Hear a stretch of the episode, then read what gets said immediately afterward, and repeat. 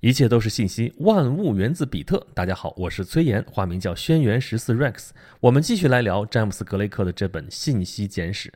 我们前边做了那么多的铺垫，到今天这期节目啊，我们终于要接触到这本书的核心了啊。第七章说的就是信息论。信息论是个啥呢？简单来说，就是一套有关信息及其处理的理论。这一期我们就讲它的诞生。信息论的诞生并不是一帆风顺的啊。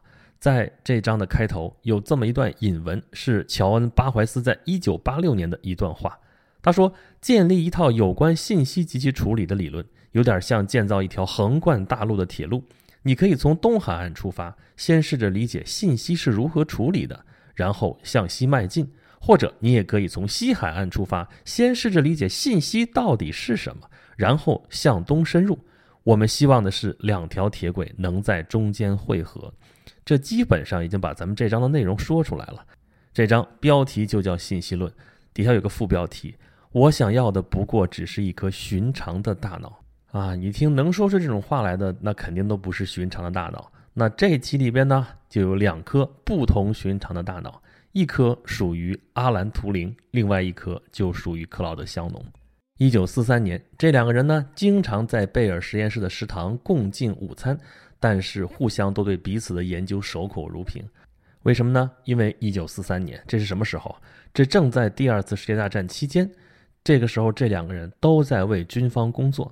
阿兰·图灵在第二次世界大战期间最著名的功绩是什么？他破解了德国人的英格玛。而香农呢，这个时候正在参与一个叫 X 系统的工作。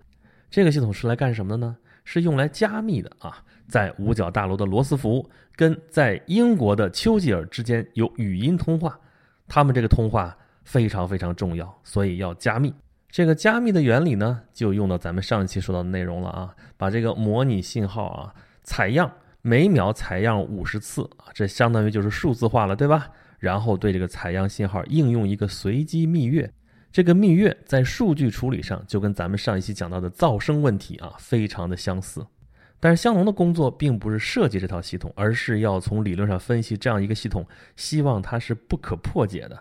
所以你看，这俩人为军方工作的这个工作内容啊，无外乎就是密码、这个密码的加密还有解密，都是这些事儿。但这些事儿都涉密啊，没法聊，没法谈。那他们聊些啥呢？就聊计算机的问题啊。因为图灵这个时候早在几年前就已经写了一篇论文，里边涉及了一种计算机。这种计算机啊，我们现在称为图灵机，它并不是一个实实在在的机器啊，它是在大脑当中想象出来的一个计算机啊，高度理想化、高度抽象、高度模拟的这么一台机器，但是它能够解决很多的数学问题，就像一个大脑一样啊。所以呢，这图灵跟香农就讨论这个机器能能干什么，机器能不能学会思考？那香农呢就说这个机器可以更加的先进一些，对吧？把一些文化的东西，什么音乐啦什么的，也都灌输到这个电子大脑当中去。但图灵不这么认为，所以有一次他在跟香农吵的时候就这么说：“说不，我对建造一颗强大的大脑不感兴趣，我想要的不过只是一颗寻常的大脑，跟美国电报电话公司董事长的脑袋瓜差不多即可。”哎，这就是开头说副标题那句话：“我想要的不过只是一颗寻常的大脑。”美国电报电话公司就是 ATNT 啊，所以科学家吵架啊，顺便就把这个 ATNT 的董事长给损了一把。图灵为什么这么说呢？因为他设想的这个机器啊，是为了解决数学问题才设计出来的。很有意思的是，他设计这个机器啊，不是为了说这机器能干什么，而是为了证明这机器不能干什么。在一九二八年，一位数学家啊，可能是他那个时代最具影响力的数学家大卫希尔伯特，在国际数学大会上提出来一个判定性的问题。他其实提出了三个问题：一个是数学是完全的吗？第二个说数学是一致的吗？第三个说数学是可判定的吗？其实前两个问题啊，咱们前面的节目里边已经涉及到了哈，就是哥德尔他的研究已经把前面两个问题解答了。数学是完全的吗？是一致的吗？啊，哥德尔证明的说，数学不可能既是完全的又是一致的啊。但是第三个问题他并没有给出明确的回答。数学是可判定的吗？啥意思啊？就是说数学里边提出的命题是不是都可以得到证明呢？啊，这是个啥问题啊？我们举一个我们都能知道的例子吧，比如说哥德巴赫猜想，到现在这个命题都没有得到证明，也没有得到证伪，那它到底成立不成立呢？我们不知道。那数学当中是不是存在一些命题根本就无法证明呢？哎，就是这个判定性问题。这个问题问的其实是能不能找到一个严格的分布的算法，通过它给定一种演绎推理的形式语言啊，人们就可以自动的把这些问题给证明出来，就是这么一件事情。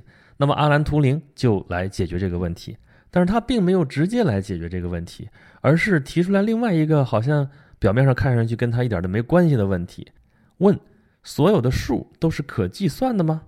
哎，这算是个啥问题啊？因为那个时候几乎没有人考虑过这样的问题啊，说什么数还是不可计算的啊？这数学上引入过好多不同的数，但这些数都有定义啊。你按照定义来说，怎么会不可计算呢？你像有理数是可以计算的，因为所有的有理数都可以表示成两个整数的商，对吧？你直接是整数，那就是直接整除了，对不对？你不是整数的话，是小数，小数它可以写成分数的形式，其实就是两个整数的比值或者说商数啊。那无理数呢？啊，无理数又不是真无理，对吧？它能表示成一些方程的解，比如最简单的啊，根号二，对吧？开根号了，对吧？你就是一个方程 x 平方等于二，它的一个解。还有一些数呢，是一些著名的常数，比如说派，对吧？三点一四一五九二六，再往下数，对吧？好长好长，没有穷尽，也不重复。然后 e 呢，这也是一个基本的常数，也是可以计算的。但是图灵却提出来，有些数可命名、可定义，却是不可计算的。这话什么意思呢？先给个定义吧。什么叫可计算数啊？图灵的定义是它的小数表达式可以在有限步骤内计算出来的，这就是可计算数，啊，不好理解吗？啊，咱就直观的来理解一下啊，就是说你一直算一直算，如果是这个运算的步骤无穷无尽，那就是无法计算出来的。但是有限的步骤之内能计算出来，这就算可计算的。这个有限啊，可能也很大，很多很多的步骤啊，可能靠人计算不了了，那靠什么呢？靠机器可能可以啊。那机器该怎么计算呢？哎，图灵就设计了一台机器啊。这台机器呢，它受到了打字机的启发。这打字机这个东西啊，我估计再年轻点的朋友可能都不知道是什么了，老古董了啊。打字机字母有键盘，键盘跟咱们现在电脑键盘其实差不多啊，这是一脉相承下来的啊。但是呢，没有显示屏，是直接打在纸上的啊。这个纸呢，有一个传送装置啊，你打一个字儿，它往前走一格；往打一个字儿，它往前走一格，对吧？哎。如果这个纸无穷无尽呢，你就可以往上面无穷无尽打这个字，对不对？所以图灵机就是按这个原理来设计的。他想象当中啊，想象当中啊，有一条长长的、长长的、长长的纸带，那纸带是无穷无尽，想用多少都用不完。也就是说，这个纸带是一维的，对吧？我们拿出一张纸来都是二维的，但是对于图灵来说，这个纸带只用它的一维属性。那这个纸带上面有什么呢？一个一个一个一个的小格子，这个小格子里边啊。写的都是符号，这个符号呢，其实可以是任何的符号，你只要定义一个符号集啊，你说啊数字一二三四五六七八九零，对吧？这是十个符号，你字母呢二十六个字母可以啊，你你反正只要规定好了这个字符集就行。但是呢，图灵就用的最极简主义的符号就是零和一，因为它能够论证出来说啊，所有这些用不同的符号集所设计出来的这种机器啊，都是等效的。那就索性用零和一喽啊，最简单二进制的计算机，这个机器就读这个纸带上面的这些符号，一次就只能读一格啊。读进这个机器之后呢，看一看这机器这时候在什么状态，在不同的状态啊，给出来的这个对这个数的处理方式不一样啊。那这些状态实际上是什么？实际上就是这台机器的指令集了，对不对？好，纸带、符号、状态这些放在一起就是图灵机，简单吧？我们现在用的电子计算机就是这个原理，而图灵在这台机器上面啊做那些操作，做那些设计啊，去运算它那些数，这是在干嘛？其实就是在给这个机器编程啊啊！那在这样一台机器之下，你去运算吧，它所有的数据和所有的指令之间也没有什么区别了，都是一堆数。那这些数就可以对应着一个命题。那前面说的这个数学的判定性的问题，就可以对应成这个不可计算数的问题，啊，中间的问题咱们不说了，反正最后图灵的确证明了有些数是不可计算的，事实上绝大多数的数都是不可计算的，好吧？我们抛开它证明的这个结论，我们看到了什么？图灵机虽然它并没有真实存在，但是这个原理已经揭示得很清楚了。后世的计算机都是用这个原理来制造的。那么它实际上解决了什么问题？就是信息如何处理的问题。那么这个时候，香农在干什么呢？咱不说在这加解密吧，对不对？图灵的一个伟大成果就是破解了纳粹德国的英格玛。这个英格玛啊，号称是无法破解，但是还是被图灵和他的团队给解决了，由此极大的推动了战争尽快结束。那么在贝尔实验室这里呢，香农其实跟图灵在做着类似的事情，图灵呢就根据一些截获的信息，还有一些物理硬件啊来做一些解密的工作，而香农呢是在纯数学的领域对这些东西啊进行分析，他发展出了一套密码学理论。却让他对于信息的这个思考更加的深入了啊！就是解密，你是在干嘛呢？你收到的是一堆啊不连续的离散的一堆数据，看上去毫无规律啊，可就是在这些毫无规律的这些数据当中，隐藏着真实的信息。那你解密就是要把这个真实的信息从里边给你滴漏出来啊！而这里边的信息呢，多半都是语言文字信息啊，所以香农就要研究这个语言文字的一些规律性的东西，其中一个规律就是冗余。什么叫冗余呢？还记得咱们的第二期，其实就是这本书的第一章，在讲非洲会说话的鼓吗？啊，因为同音的这个信息太多了啊，所以为了明确说这个信息到底是什么，就要引入大量的冗余。其实我们现代汉语已经加了很多冗余的成分了啊，比如说就这个词“冗余”，我只说一个“冗”的话啊，这个字因为同音字其实还有啊，就算跟它音不完全一致，也有很多近似的音，你不知道我在说什么，我加一个“余”。那你就知道我是在说冗余啊，但其实本身“冗”这一个字就能说明“冗余”这个词的意思了，所以多出来那个“余”字就是冗余啊。那这玩意儿有啥用呢？哎，比方说书中举的例子是英语里边的例子，英语里边单词如果出现一个 Q，后面出现的字母多数情况下都是 U，Q、U 放在一起是一个字母组合，都 q 的音，对不对？啊，但又不能说完全都是啊，Q 后边一定是 U 吗？也不完全是。书里边举的例子说，有一些外来词，哎，比如说中国的秦朝秦始皇那个秦啊，Q 后边就是 I，但是这样的情况很少。对于大多数的词来说，Q 后边跟的一定是 U，那这个 U 其实就是一个冗余。那么如果把它加密，尤其是用那种字母替代的方式加密的话啊，虽然我已经找不到 Q，找不到 U 了。但是我可以在我获得的信息当中去找两个字母老在一起的这种组合，那我就可以推测它有一定的概率就是 Q 和 U。那根据这个，这可能就是突破口，然后就反过来推它运用了什么规律，把这个信息给加密的。英语里边这样的字母组合还有很多啊，T 后边经常出现的就是 H，对吧？TH 是一个专门的字母组合。还有啊，英语二十六个字母，但并不是二十六个字母出现的这个频率都是一样的。还记得咱们之前讲过摩尔斯码吗？摩尔斯码里边为了减少这个基键的次数啊，就要把这个英语里边出现次数最多的字母设成最短的那个符号。嗯，他不知道哪个字母出现频率最高怎么办呢？哎，跑到那个报社里边去啊，看那个排字工人留下的那个字母啊，哪个多，那说明用的就多啊。那在解密这个地方就也有这种情况了。你看哪个字母出现最多，甭管它是什么字母，那多半就是英语里边出现最多的那个字母。对英语来说就是字母 E 啊，你替换一下试试，可能就破解了。这里面就有统计学的问题，就有概率的问题，哎，这其实就是信息论的一个基础了。那么加密解密的过程当中啊，就要用到蜜月。蜜月呢，可能是一个单词，可能是一个短语，可能是一本书，或者甚至是其他更复杂的东西，或者什么都可以啊。但不管是什么，那都是发送者和接收者都知道的一个字符的来源。你甭管从哪儿获得，两方都心照不宣，他们肯定得知道，否则的话，你这个传输过去无法解密，这个信息就无法正确的送达。在图灵破解的那个英格玛的系统里边啊，它有一个密码机啊，每天那个密码还不一样，这是靠硬件来获得这个密钥。那咱们经常看到那种小说啊、电影里边说密电码、密码本儿啊，那就是双方发报的人和收报的人都得有这个密码本儿，然后呢从里面查说这是什么什么密钥。但是抽象出来，从一般性的角度来看呢，香农认为这一个密码系统可以看作有这么几个部分来构成。有限数量的可能信息啊，这个有限数量可能数目非常非常大，但毕竟是有限的。然后呢，有限数量的密文，以及用于两者相互转换的有限数量的蜜月，而且这个蜜月呢有相应的出现概率。经过这么一抽象啊，那甭管加密的还是解密的，都可以把那些物理细节全扔一边了。什么声音啊、波形啊这些东西根本就不需要操心，那讯息就变成了什么？就是从一个集合当中选择其中一个可选的元素，这个集合可以比较大，也可以很小，比如就像烽火台传讯一样啊，非此即彼；也可以大到难以计数，就像现在一样啊，到处都是数据，但是也可以对它进行统计分析。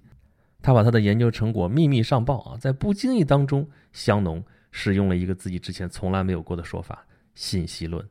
在香农的信息论里边啊，这个信息的意义没有意义，也就是说，讯息的意义基本上跟他的研究无关。那么把这些意义给剥除掉了之后，这些信息还剩下什么东西呢？乍听下去可能有点似非而是啊。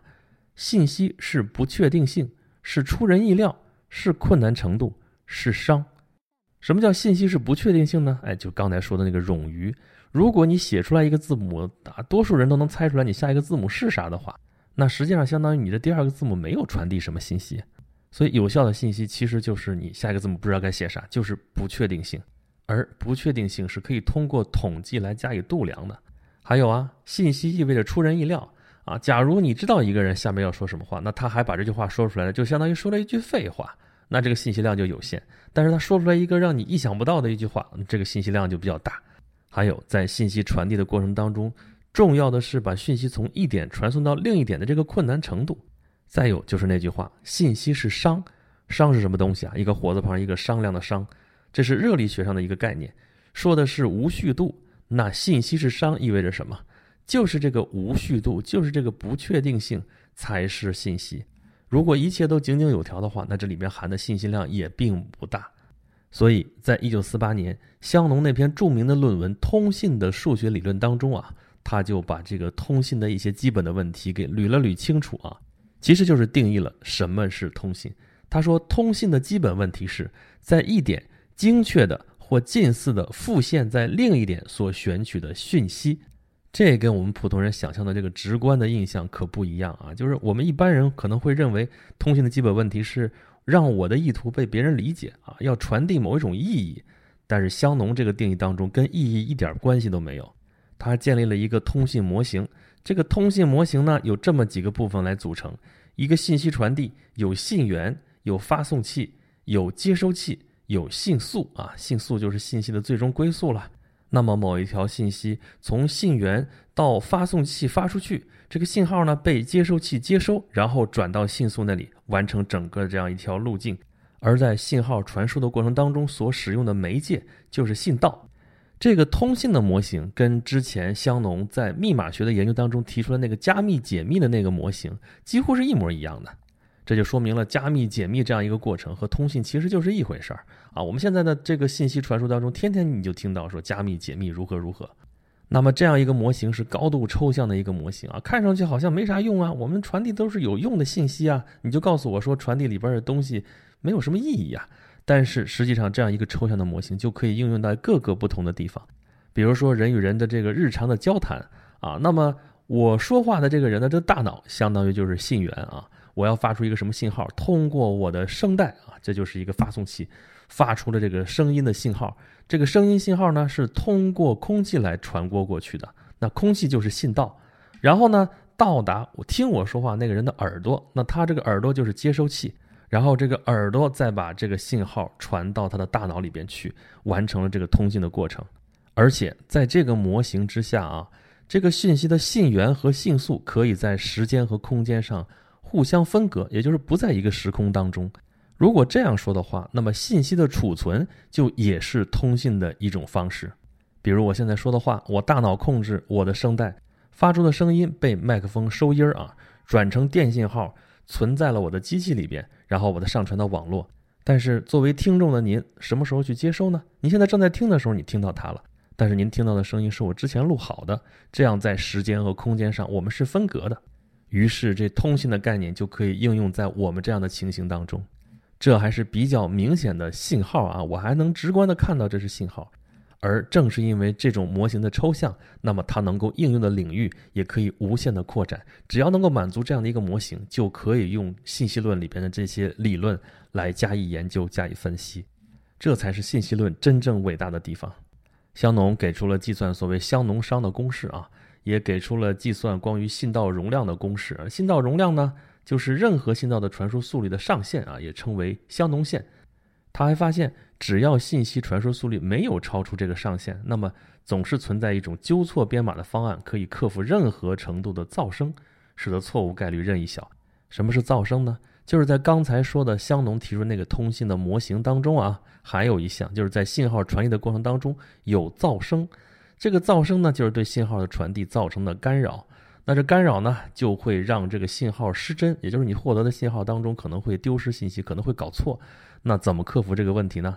香农给出来的解决方案是，你可以在后面加上冗余的信息去纠错。那么无论是消除冗余以提升这个信息传递的效率，还是增加冗余来纠正错误，这里边都利用了语言统计结构的知识。也就是说，信息跟概率是密不可分的。而传输的是什么呢？是信息。那信息的计量单位是什么呢？就是比特。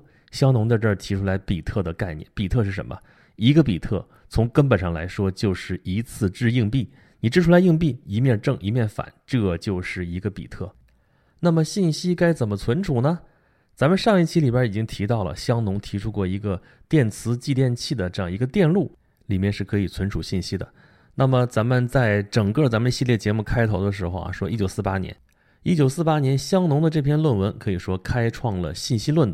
而就在同一年，通信领域还有一项伟大的发明，就是晶体管。这个东西存储的信息可是比香农当时看到的继电器阵列什么的要多得多了。就在一九四九年的夏天。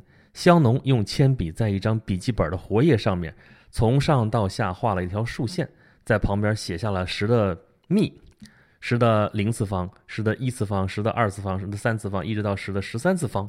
他把这条坐标轴命名为比特存储容量，然后呢，就开始在旁边列举一些可以用来存储信息的东西。啊，比如说机械加法机那上边能存十个十进制数字，也就是三比特多一点。打孔卡片大概可以存十的三次方比特，一页打字纸大概可以打十的四次方比特，哎，但是在十的五次方那个地方，他写下来一个当时一般人想不到的东西：人类的基因构成。你要知道，这个时候啊，DNA 的结构还没有发现，香农算是很有先见之明了。咱们上期节目里边已经说过，他在遗传学、在基因学方面其实已经有所研究了，他也已经意识到基因。跟信息之间是有联系的，人类的基因组就是个信息仓库，并且这里边的存储单位就是比特。不过呢，香农这个猜测可是太保守了，大概是低了四个数量级，也就是说，他写的十的五次方，四个数量级就是大概在十的九次方这样一个量级。他认为一本专业的期刊存储的数据是十的七次方级别，而大不列颠百科全书大概是十的九次方级别。一个小时的电视节目大概是十的十一次方比特，而一个小时的彩色电影就要超过十的十二次方比特。香农那个时候所能想到的最大的信息仓库是美国国会图书馆，他把它标在了十的十四次方那个位置，这已经是香农所能想象的极限了。但是我们知道，他所开创的这个信息科学后边能呼唤出来的数据量，远远不止这个数。好了。这期节目里边，我们讲了两颗不寻常的大脑互换出来了不寻常的东西，信息论就这样诞生了。那么它诞生之后产生了哪些影响呢？这就是我们下一期要讲述的内容了。我是 Rex，如果你想听到更多的内容，或者想跟我更进一步互动的话，欢迎关注我的微信公众号，叫做“演讲录”，岩石岩石的岩哦。我们不见不散。